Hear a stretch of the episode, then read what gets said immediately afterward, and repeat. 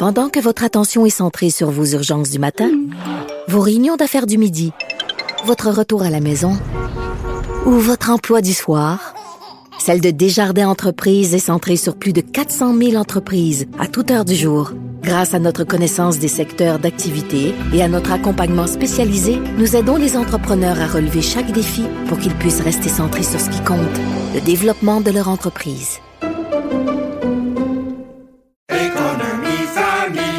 Ici Ricardo. Et Émilie, marchand d'IGA. On a envie de vous inspirer à bien manger. À moins de 5 la portion. Suffit de repérer les produits valeurs sûres et de les cuisiner avec une de nos recettes. Les valeurs sûres, c'est bien pensé, hein? Bien sûr! Détails sur IGA.net.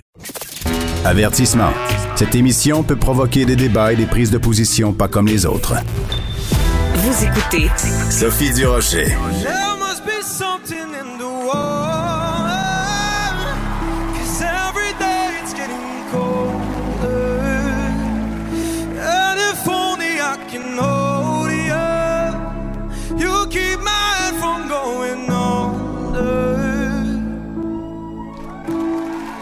Alors, c'était un extrait de Star Academy d'hier soir, le fameux euh, variété. Celui qu'on vient d'entendre, c'est Yannick Bissonnette-Powell, qui était un des trois candidats mis en danger, et c'est celui qui est parti.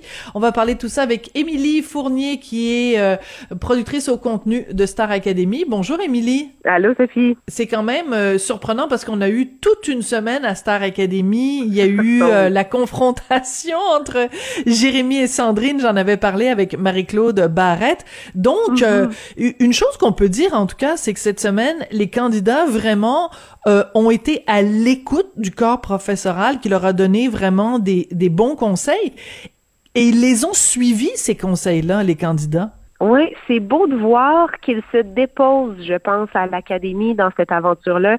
Euh, il y a une relation qui, qui, qui émane de tout ça, de vrais liens qui se tissent entre le corps professoral, entre les candidats qui s'ouvrent de plus en plus. C'est normal, comme tout le monde, je pense que ça prend un certain temps aussi avant d'être euh, d'être à l'aise.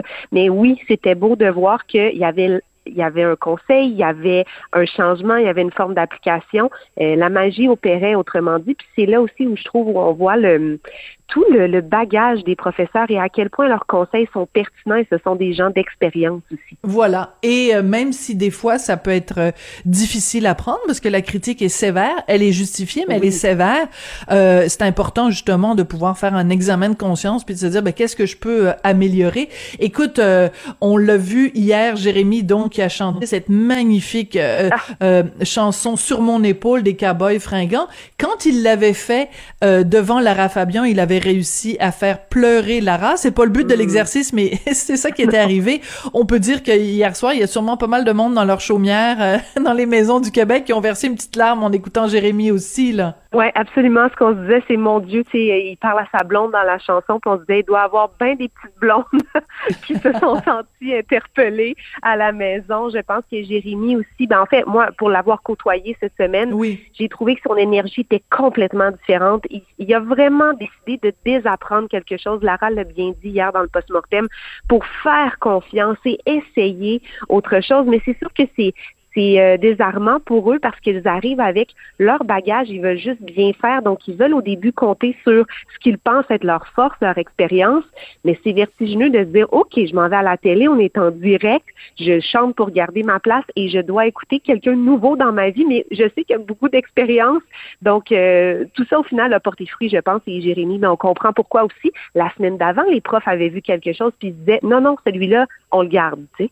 Oui, absolument. Donc euh, mise en danger deux fois de deux deux fois de suite, c'était mm -hmm. pas évident, mais euh, il a réussi euh, à nous convaincre. Écoute, euh, le fait qu'il y avait du public dans euh, la salle, ça changeait tout, ça changeait tout, tout. même dans le style d'animation de Marc Dupré, ça changeait l'ambiance. Pour les candidats, on sentait aussi qu'ils étaient portés par tout un souffle, et ça c'était particulier quand même de voir tout le monde avec son masque noir. Il y avait un côté cérémonial, mais ça a rajouté une énergie formidable. Mais c'est capoté parce que dans l'histoire de Star Academy, dans l'ADN de Star Academy, c'est sûr que tout ça se vit avec du public. C'est le, tu sais, il y a aussi le choix du public, il y a tout ça. Donc c'est cette histoire de faire une grande messe de la musique, de célébrer ensemble. Et je trouvais ça vraiment intéressant de voir tout le monde qui revient un peu à la maison, de voir comme tu le mentionnes, Marc Dupré qui soudainement, pouf, on a retrouvé notre Marc, l'entertainer accompli qu'il est, lui qui s'est mis à faire du beatbox avec Clay and Friends. Euh, tu sais, euh, c'était vraiment super. Il était heureux, nous aussi. Et je pense que pour le public qui parfois peut être encore un peu craintif euh, d'aller dans les salles de spectacle, de retourner un peu dans nos, nos, euh, nos établissements de la culture, mais je trouve que c'est une belle première porte de venir à Starac ou du moins de sentir à la maison, ah oui, c'est vrai, c'est ça l'énergie d'un spectacle, ça manque, j'ai le goût d'y retourner. Donc tant mieux si euh, on peut se, se donner cette énergie-là tous ensemble.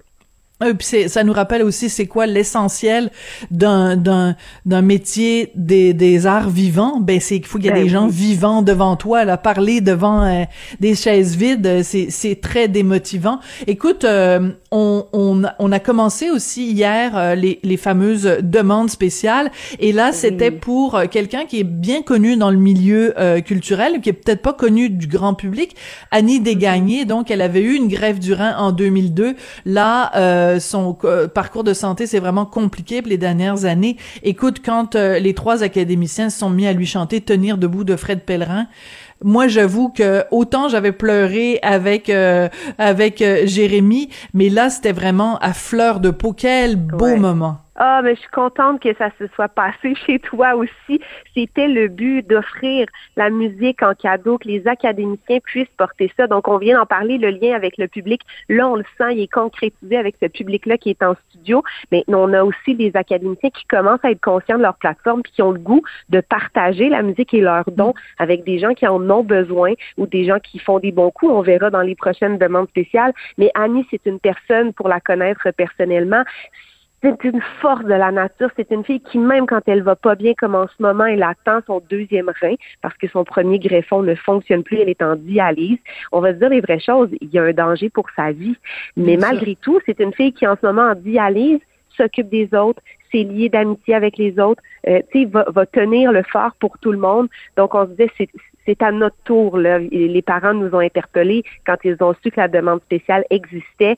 C'est comme il faut faire quelque chose pour Annie, c'est, c'est- c'est- il faut lui redonner tout ce qu'elle a donné aux autres, toute cette lumière qu'elle incarne. Absolument. Et euh, ben, on l'a eu, on l'a surprise. Et je pense aussi que le sens de tenir debout cette magnifique chanson de Fred Pellerin, euh, ben ça, ça, c'était plus qu'à propos. Tout à fait, et de voir euh, son visage en mortaise, là, comme en incrustation, et de voir sa réaction euh, à, à tous ces témoignages de cette chanson-là. C'était vraiment aussi une, une déclaration d'amour au pouvoir de la chanson. Merci beaucoup, Émilie. Voilà. Puis on se reparle Merci. lundi prochain. Émilie Fournier, donc, qui est productrice au contenu de Star Academy.